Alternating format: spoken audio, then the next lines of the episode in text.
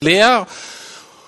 Und dann wie aus dem Nichts für uns kommt denn die entscheidende Person, kommt das entscheidende Problem und führt denn dazu, dass es zu dieser lebensverändernden Begegnung kommt. Und ich fürchte, wir erfahren Jesus oft so selten, oft so selten, äh, dass, ähm, weil wir uns nicht so gern unterbrechen lassen in unserem Alltag. Aber Jesus, so abhängig von Gott, offen ließ sich unterbrechen und dann geschah das Entscheidende. Und das Zweite, was mir aufgefallen ist, ganz, ganz selten nur sind diese Begegnungen nur alleine zwischen Jesus und der Person äh, hat sich nur ganz selten so vollzogen, sondern es war immer öffentlich. Da waren immer Zuschauer drum. Es waren nicht so abgeschlossene heilige Hallen wie hier. Es war nicht in meinem Beratungszimmer im Büro zum Seelsorgespräch. Es war immer öffentlich. Immer mit Zuschauern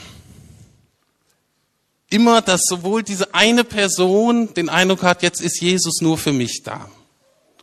Und gleichzeitig profitieren ganz viele andere auch davon. Und so ist es auch dieses Mal. Es fängt ganz typisch an in Vers 2, die Geschichte, wir sind in Johannes 8, Vers 2, da steht, früh am Morgen war Jesus wieder im Tempel.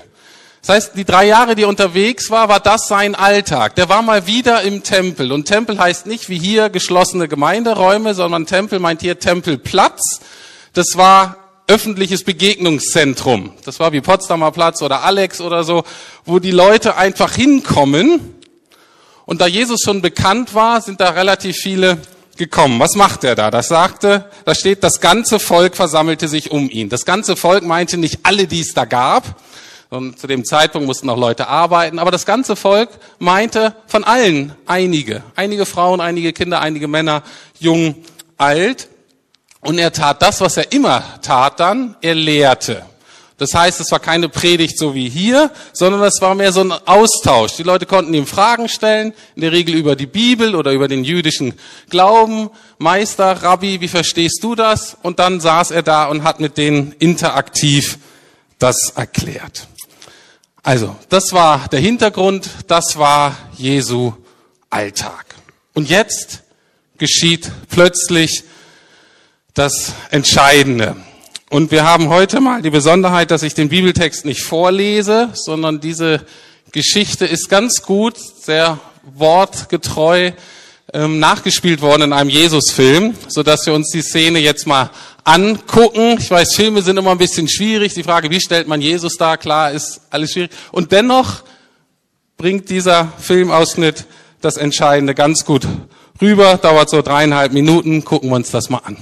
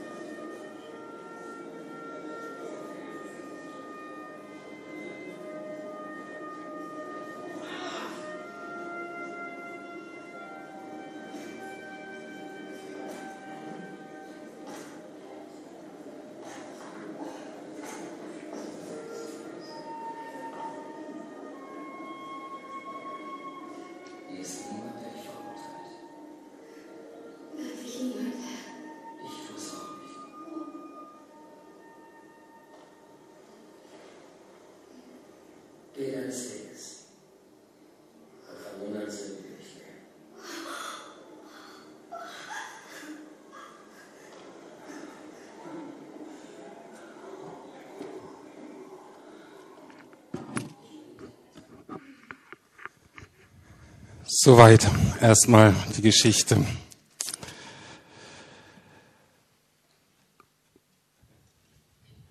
Diese Geschichte ist eine sehr bekannte Geschichte, eine Geschichte, die oft diskutiert wird. Und ist auch eine ganz wichtige Geschichte, weil sie uns zwei, zwei ganz entscheidende Fragen stellt, die Jesus dann auch beantwortet. Die erste Frage ist, wie geht Jesus mit Sünde oder mit Schuld oder mit menschlichem Fehlverhalten, wie wir es auch immer ausdrücken wollen, mit Menschen um, vielleicht um in dem Bild von Peter zu bleiben, die irgendwie anrüchig sind. Die Frage ist, ist Gott eher gnädig und barmherzig und lässt Leute frei? Oder ist er eher darauf aus, die moralischen Standards hochzuhalten und Fehltritte zu ahnden? Das ist die eine ganz entscheidende Frage.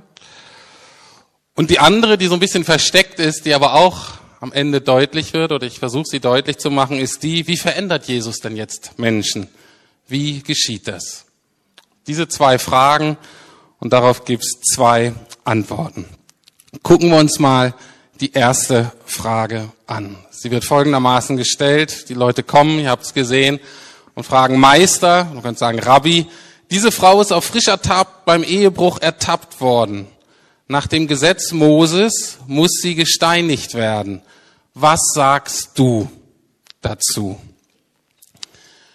Das ist eigentlich eine ganz, ganz wichtige Frage. Das Problem ist nur, dass die Leute, die diese Frage stellen, an dem Thema, worum es geht, gar nicht interessiert sind. Es geht Ihnen hier nicht um die richtige Auslegung des Gesetzes. Das ist ja eine ganz wichtige Frage für uns heute auch. Wie können wir die Bibel verstehen? Wie, wie legt man sie richtig aus? Natürlich will man Jesus fragen, wie das geht. Aber daran sind sie nicht interessiert. Es geht ihnen auch nicht um Gerechtigkeit oder um einen fairen Prozess, weil dann würden sie fragen, na, wo ist denn der Mann oder wie ist das denn dazu gekommen? Interessiert die alles überhaupt nicht. Und es geht ihnen schon gar nicht um die Frau. Auch für die interessieren sie sich letztlich nicht. Sie haben ganz anderes Interesse. Es wird in Vers 6 deutlich. Mit der Frage wollten sie ihn zu einer Aussage verleiten, die sie gegen ihn verwenden konnten. Sie hatten ein Problem mit dem Jesus, weil der Jesus sagte, ich bin der wahre Messias. Das bedeutet übersetzt, ich bin der wahre rechtmäßige König und Herrscher von Israel. Und er ging sogar weiter, von der ganzen Welt. Ich habe die richtige Auslegung der Torah. Ich bin nah bei Gott. Ich bin gesandt. Ich habe Autorität zu herrschen. Ich habe Autorität zu richten. Und die herrschenden Leute, denen war das natürlich ein Dorn im Auge. Die wollten nicht, dass Jesus das letzte Sagen in ihrem Leben hat.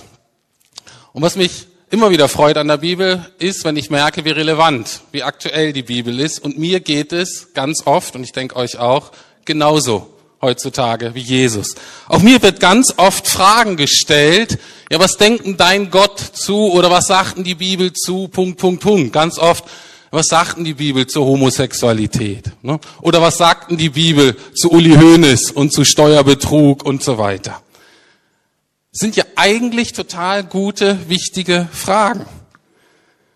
Aber die meisten Leute, mit denen ich rede, die mir diese Fragen stellen, sind überhaupt nicht an dem Thema interessiert. Die interessieren sich nicht für die Menschen, die interessieren sich nicht für den Staat, die interessieren sich nicht für die Männer, fürs Thema Sexualität, da interessieren sie sich eigentlich nicht für oder meine Meinung drüber. Sondern was sie eigentlich nur wollen, ist, dass sie mir relativ schnell zeigen wollen oder dass ich ihnen das Vorurteil bestätigen soll, dass die Bibel und damit der Gott, an den ich glaube, völlig irrelevant ist und bei den komplexen moralischen Fragen, die wir heute zu besprechen haben, eigentlich nichts zu sagen hat. Und weil das so ist, machen Sie mir ganz schnell klar, müssen sich mit Gott auch nicht beschäftigen, weil derjenige, der keine Ahnung hat, warum soll ich den über mein Leben bestimmen lassen oder reinreden lassen?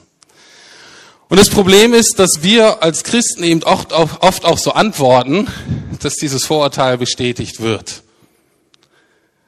Und das Schöne ist, Jesus ist so anders. Und ich habe mich da so wiedergefunden in den Jüngern, die dachten, oh je, was machen wir jetzt nur? Und wie stolz sie waren und sagten, ja. Und so ging es mir auch. Ich sage, mein Jesus, das ist einfach fantastisch. Und das Schöne an Jesus ist, dass er sich durch diese Frage nicht beirren lässt, obwohl er die falsche Motivation kennt, sondern er lässt sich dennoch darauf ein. Warum? Weil im Gegensatz zu den Leuten für Jesus das alles ganz wichtig ist, worum es hier geht. Für Jesus sind die Themen Gerechtigkeit und Barmherzigkeit, Gesetz und Gnade ganz wichtig.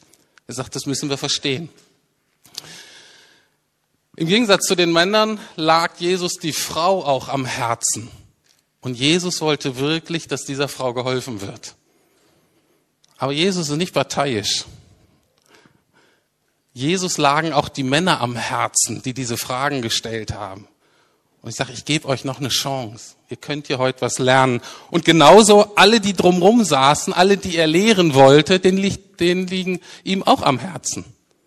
Weil auch die sollen Gott jetzt besser kennenlernen. Und deswegen lässt er sich auf diese Frage ein und gibt jetzt diese erste Antwort. Wer von euch ohne Sünde ist, der soll den ersten Stein auf sie werfen. Wer von euch ohne Sünde ist, der soll den ersten Stein auf sie werfen. Und was passiert? Sie lassen die Steine nach und nach fallen. Sie denken drüber nach, was er sagt, und die Steine in ihren Händen werden immer schwerer und immer schwerer, unhaltbar schwer. Und während die Steine immer schwerer werden, wird das Herz dieser Frau immer leichter. Und die Frau fängt wieder an aufzuatmen. Und die Frau schöpft wieder Hoffnung.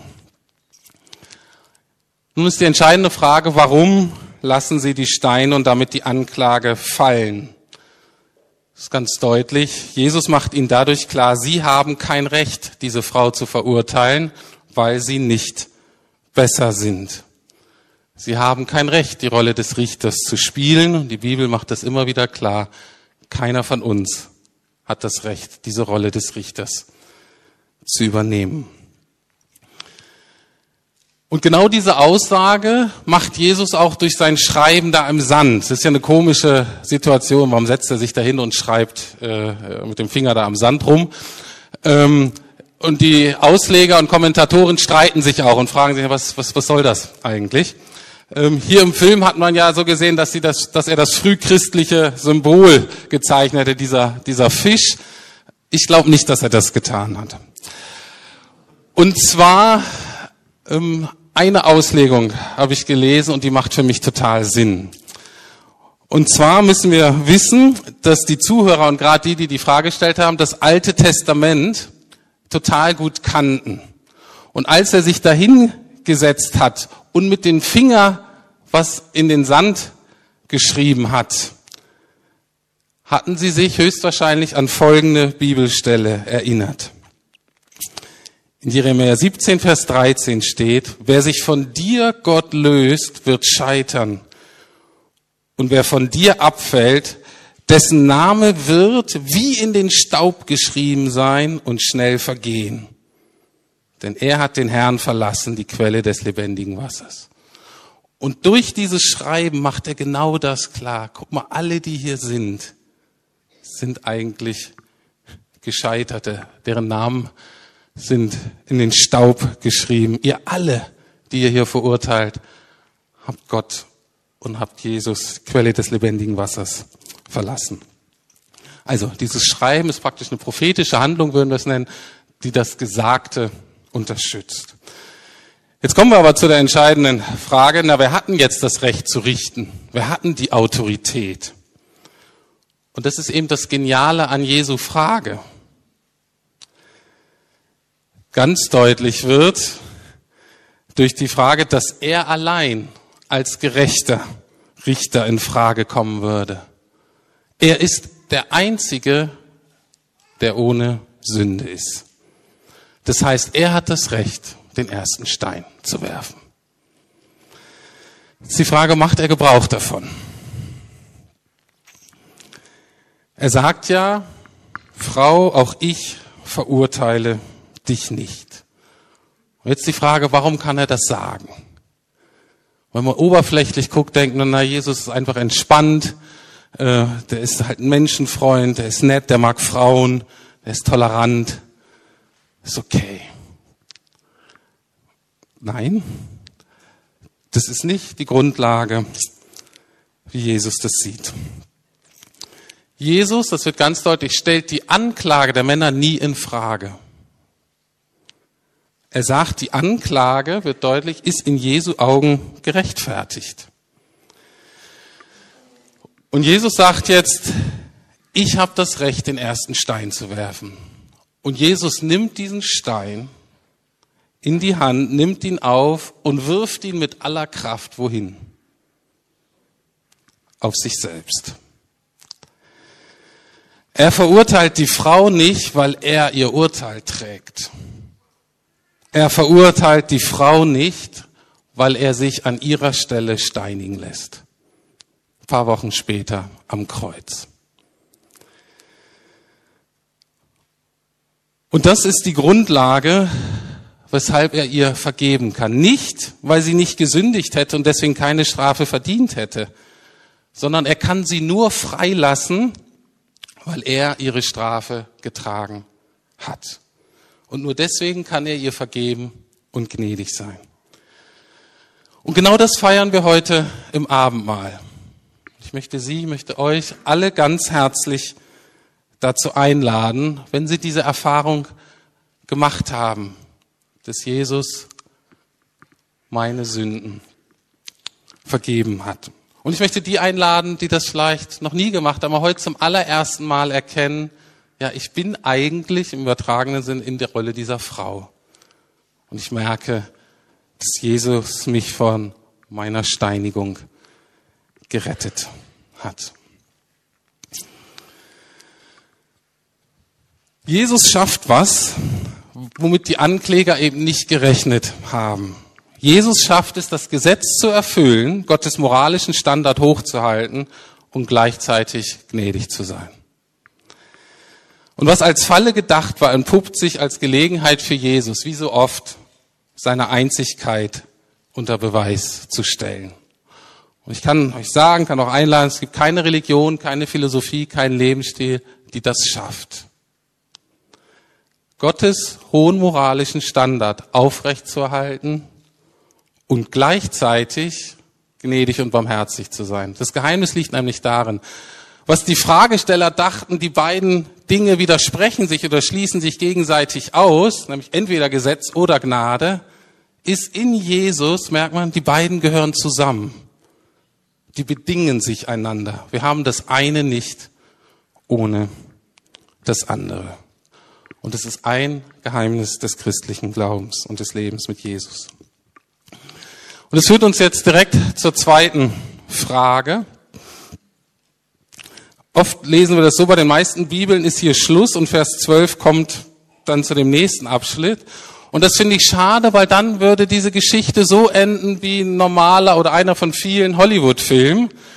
wo es halt um so eine Romanze geht und Mann und Frau wollen sich irgendwie finden und man fiebert anderthalb Stunden mit, ah, das klappt irgendwie nicht und alles spricht dagegen und am Ende kriegen sich doch und am Ende gibt's dann diesen Kuss oder die Heirat oder was weiß ich, was die sonst machen und dann kommt der Abspann. Und das ärgert mich so. Ich denke, oh, ich freue mich natürlich, dass sie sich gefunden haben, aber wie leben die denn miteinander? Nun zeigt doch nochmal 10, 15 Minuten, wie die so das Leben gestalten, wie der Alltag aussieht. Das finde ich doch interessant, das ist doch spannend, wenn die sich wirklich lieben. Aber dann kommt der Abspann. Und der Abspann soll heute hier jetzt nicht kommen, sondern die Frage, die Frau ist freigesprochen und darf gehen. Aber für mich ist die ganz entscheidende Frage, hat sie sich durch die Begegnung mit Jesus wirklich verändert? Die Frage ist, bleibt sie frei? Oder ist sie nur kursbefreit worden? Die Erwartungen von Jesus an dieser Frau sind absolut klar. Er spricht zu ihr, macht deutlich, das alte Leben ist nicht okay.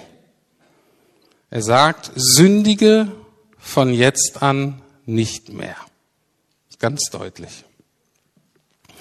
Und jetzt die Frage, was glaubt ihr? Wird sie weiter sündigen? Damit meine ich nicht, ob sie überhaupt mal je sündigt oder was falsch macht, sondern es geht hier in diesem ganz zentralen Lebensbereich, wird sie vielleicht auch keine vollkommene Veränderung, aber eine, eine echte, eine reale Veränderung erleben, eine echte Lebensveränderung, die in dem Bereich anfängt und dann durchs Leben sich ziehen wird. Was passiert jetzt mit der Frau? Anders ausgedrückt, was ist Jesu Gnade, was das Evangelium, was bewirkt das? Also wir sehen, Jesus hat der Frau vergeben, die Frau ist frei. Prima. Kein Thema. Und wenn wir jetzt sagen, das reicht, das ist das Evangelium, das ist Gottes Gnade, dann würde ich sagen, nein, das ist nur die Hälfte. Es ist Gnade, aber Gottes Gnade, Gottes Liebe geht noch weiter. Gnade ist noch kraftvoller. Gnade ist noch schöner. Die Frau ist frei, das ist wunderbar, aber bleibt sie frei? Das ist für mich die entscheidende Frage, weil für mich wäre es so, wäre es denn noch barmherzig und gerecht, die Frau wieder in ihren destruktiven und entehrenden Lebensstil zurückgehen zu lassen? Oder würden wir sagen, im Endeffekt ist denn eigentlich gar nicht so viel gewonnen?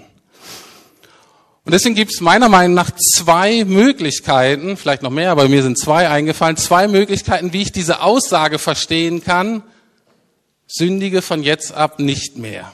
Die eine Möglichkeit ist folgendermaßen, da sagt Jesus, von jetzt an sollst du nicht mehr sündigen. Also so, ich habe dir vergeben, ich habe dich befreit, ich habe dich vor der Steinigung gerettet, aber jetzt musst du selber klarkommen. Am Ende kommt nochmal der erhobene Zeigefinger, ganz kurz. Pass jetzt auf, bessere dich, vielleicht streng dich an, dass das nicht nochmal passiert, oder pass zumindest auf, dass man dich nicht dabei erwischt. Ähm, ich habe jetzt alles für dich getan, jetzt bist du auf dich allein gestellt. Ich wünsche dir viel Glück und Erfolg. Ist das, was Jesus sagt? Ist das nicht manchmal, wie wir unsere Errettung verstehen? Oder sagt Jesus nicht Folgendes, und ihr merkt schon, dass ich von der ersten Version nicht überzeugt bin. Ich bin überzeugt, dass Jesus Folgendes meint mit dem, was er sagt.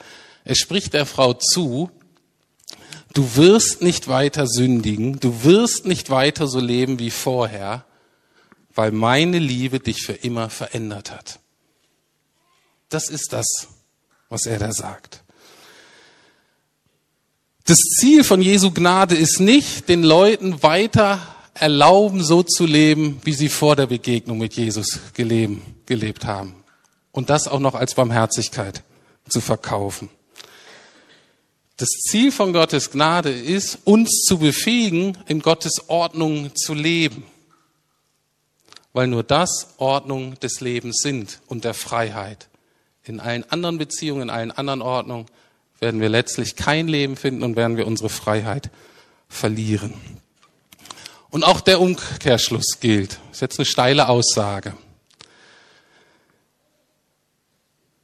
Wenn ich in einem Bereich nicht verändert bin, ich ich mach's mal in der Ich-Form, wenn ich so weiterlebe wie vorher, dann ist das ein Zeichen dafür, dass ich Gottes Gnade nicht wirklich erlebt habe. Zumindest nicht in diesem Bereich. Weil es gibt im Himmel und in der Erde keinen stärkeren Wirkmechanismus zur Veränderung von uns Menschen als die erlebte Gnade Gottes, die erlebte, unverdiente Liebe Gottes,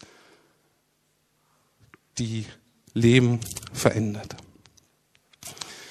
Jetzt die Frage, wie leben wir aber dann? Wir haben das erfahren. Was bewirkt diese lebensverändernde Erfahrung von Gottes Liebe? Was bedeutet das jetzt für die Frau? Wie sieht das neue Leben jetzt aus? Und deswegen finde ich Vers 12 so wichtig. Und deswegen finde ich, dass das dazugehört, weil Jesus da nämlich sagt, ich bin das Licht der Welt. Wer mir nachfolgt, braucht nicht im Dunkeln umherzuirren, denn er wird das Licht haben, das zum Leben führt. Das gehört zusammen. Es ist Teil der Gnade und der Liebe Gottes.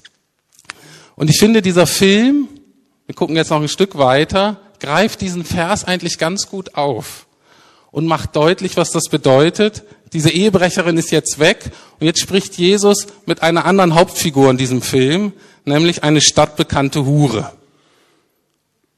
Und die stellt im Grunde jetzt aber die gleiche Frage und mit der geht es jetzt weiter. Also gucken wir den Film noch ein bisschen weiter.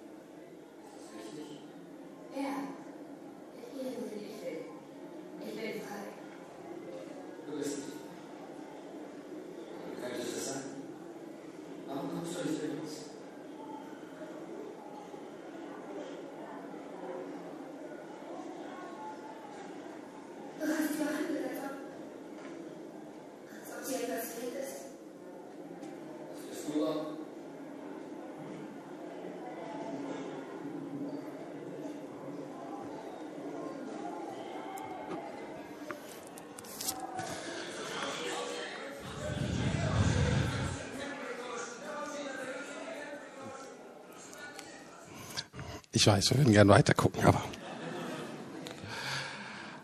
ähm, könnt euch den Film gerne ausleihen. Was ich daran so toll finde, ist, dass dort wird die Frau sagt, ich bin frei, ich gehe hin, wo ich will. Und Jesus sagt, nein, du bist nur dann frei, wenn du mit mir gehst, wenn du bei mir bleibst. Ich finde das toll, sie sagt, wo geht ihr hin? Und sagt, ist es wichtig? Es gibt immer wieder oder so Grundentscheidungen, die wir treffen müssen, ist natürlich haben wir Ziele, natürlich haben wir Wünsche, natürlich hoffen wir, dass Jesus uns da begleitet und hilft, die zu erreichen. Das Entscheidende ist aber nicht erstmal, wo es hingeht. Das Entscheidende ist, ob Jesus mitgeht. Ob wir mit Jesus gehen. Das ist das Entscheidende. Ob ich sage, Jesus, das ist mir das Allerwichtigste, dass du bei mir bist und woanders will ich nicht hingehen. Und selbst wenn ich keine Ahnung habe, was es jetzt bedeutet, was es konkret heißt, das ist für mich das Allerwichtigste. Und ich glaube, das ist der Schlüssel zur Veränderung. Und ich glaube, das ist der Schlüssel zur Freiheit, die Jesus anbietet. Was Jesus sagt mit diesem Vers 12, folge mir nach, heißt, bleibe ganz nah bei mir, bleibe in meiner Liebe. Und dann lehre ich dich in wahrer Freiheit zu leben. Jetzt könnt ihr fragen, und wir? Jesus ist ja tot, können wir jetzt ja nicht mitgehen. Was würde das für uns bedeuten? Ich kann es nur andeuten, aber so ganz deutlich, als Jesus dann wieder weggeht von dieser Erde, sagt er zum Schluss, ich gehe zwar, aber ich sende euch, ich lasse euch, ich schicke euch den Heiligen Geist. Und der ist deswegen so wichtig, weil der Heilige Geist für uns jetzt das tun kann, heute hier in Berlin, was Jesus für seine Zeitgenossen damals getan hat. Er tut auch noch andere Dinge, aber das ist eine ganz zentrale Sache. Er ist der Stellvertreter Jesu. Jesu ging und wir haben deswegen den Heiligen Geist bekommen. Und er hat eben genau diese Aufgabe. Der Heilige Geist ist uns gegeben, damit wir Gottes Liebe erfahren.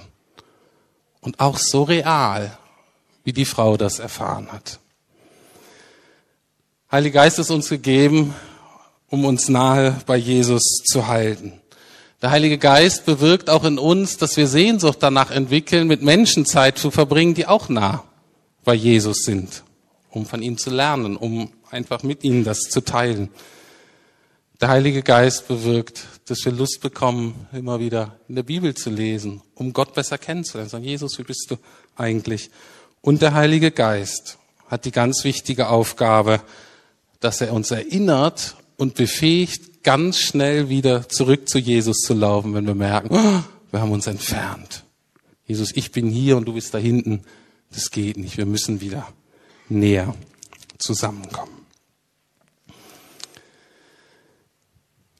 Und ich habe jetzt die schöne Möglichkeit, diese Einladung nahe zu Jesus zu kommen, ganz konkret auszusprechen. Und zwar im Abendmahl.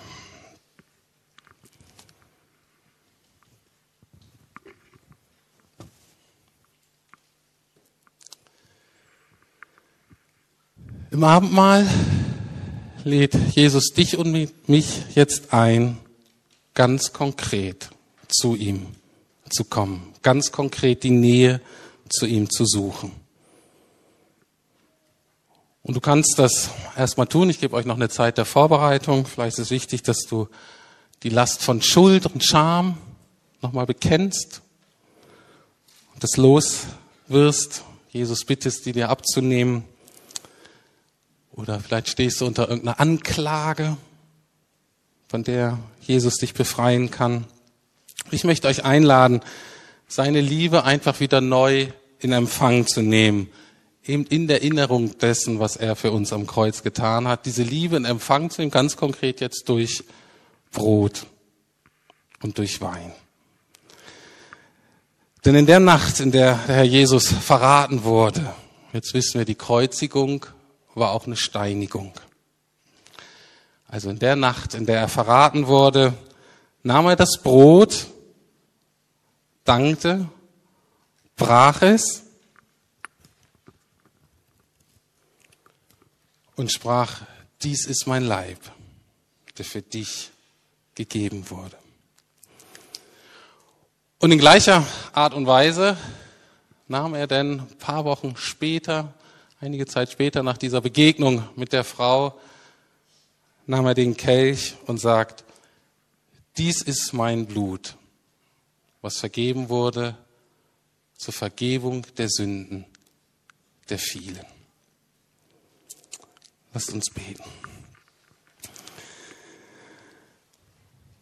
Lieber Jesus, ich danke dir von Herzen, dass du dieser Frau so nahe gekommen bist.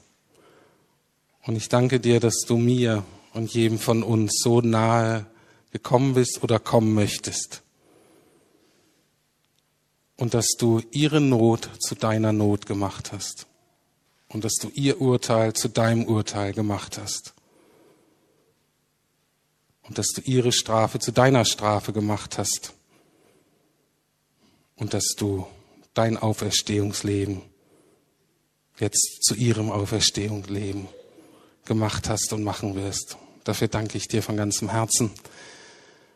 Und ich bitte dich jetzt, Heiliger Geist, du bist schon da, aber ich lade dich ein, dass du jetzt wirkst unter uns und dass du diese Wahrheiten real machst.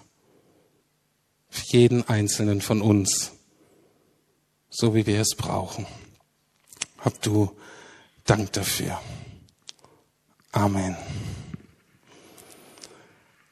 Heute ist der Ablauf etwas anders. Ich bitte jetzt die Band und die Techniker da vorne an diesen einen Tisch zu gehen, sodass da, die da austeilen, dass es da jetzt ausgeteilt wird. Wer teilt da aus an dem Tisch? Okay, super. Und die anderen, ihr anderen habt jetzt noch Zeit, in Ruhe zu prüfen. Was möchte ich Jesus jetzt sagen? Wie möchte ich Jesus jetzt begegnen? Wie möchte ich auf seine Einladung reagieren? Jetzt zwei, drei Minuten Zeit der Stille. Und wenn denn die Band anfängt zu spielen, dann kommen auch alle anderen an ihre Tische und dann seid ihr alle eingeladen, denn das Abendmahl an den Tischen zu nehmen. Wir machen das so, wir stellen uns immer so rum, so maximal zehn Leute, dass es nicht so eng ist und dann nach und nach. Seid alle herzlich eingeladen. Schmecket und sehet, wie freundlich der Herr ist.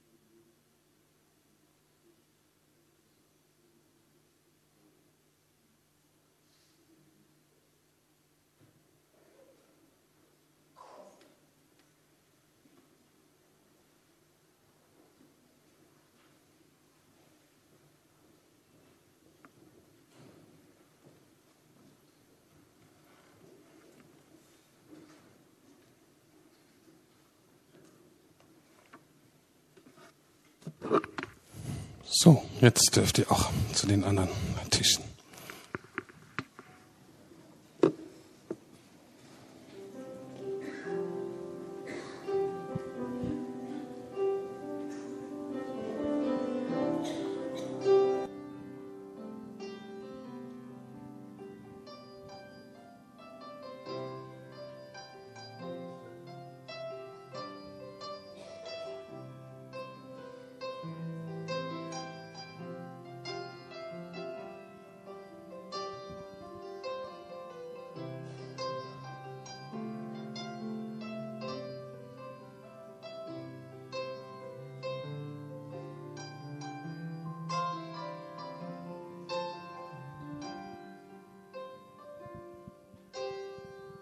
Du hast Erbarmen und zertrittst all meine Schuld. Du hilfst mir auf in deiner Treue und Geduld. Du nimmst mir meine Last, nichts ist für dich zu schwer. Du darfst all meine Sünden tief hinab ins Meer. Ist ein Gott wie du, der die Sünde verzeiht und das Unrecht vergibt? Mm, Wer ist ein Gott wie du? Nicht für immer bleibt dein Zorn bestehen, denn du liebst es gnädig zu sein.